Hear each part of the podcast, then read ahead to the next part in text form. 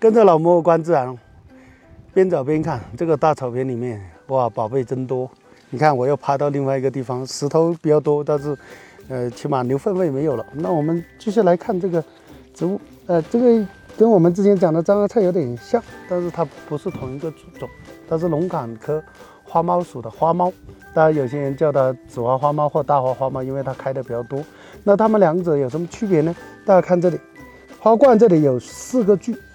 那一二三四，那么这个有四个萼片，也有四个花冠。那在花冠还有一化成聚，那么呈紫色。但这个还没有打开啊，我不知道是已经开完了，还是还没有张开啊。因为如果张开的时候，啊，如果掰开里面，你看啊，这个应该是开完的了。大家看它，它的雌蕊已经变成了啊深紫色，隐隐约约可以看到的话。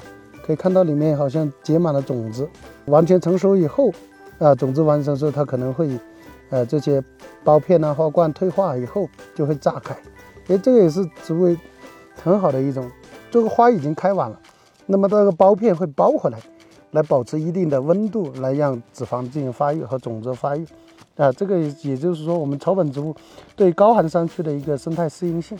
啊，但每每一朵里面它都会包着一个紫黑色的一个脂肪。不行，我扒开来给你们看一看。啊，这个还没有发育成熟，呈青绿色的，啊，青绿色的。那下面这个就是我们的呈紫黑色的，那就快接近成熟了。成熟以后它会炸开的，把种子啊通过那个炸裂方式来把它喷洒出去。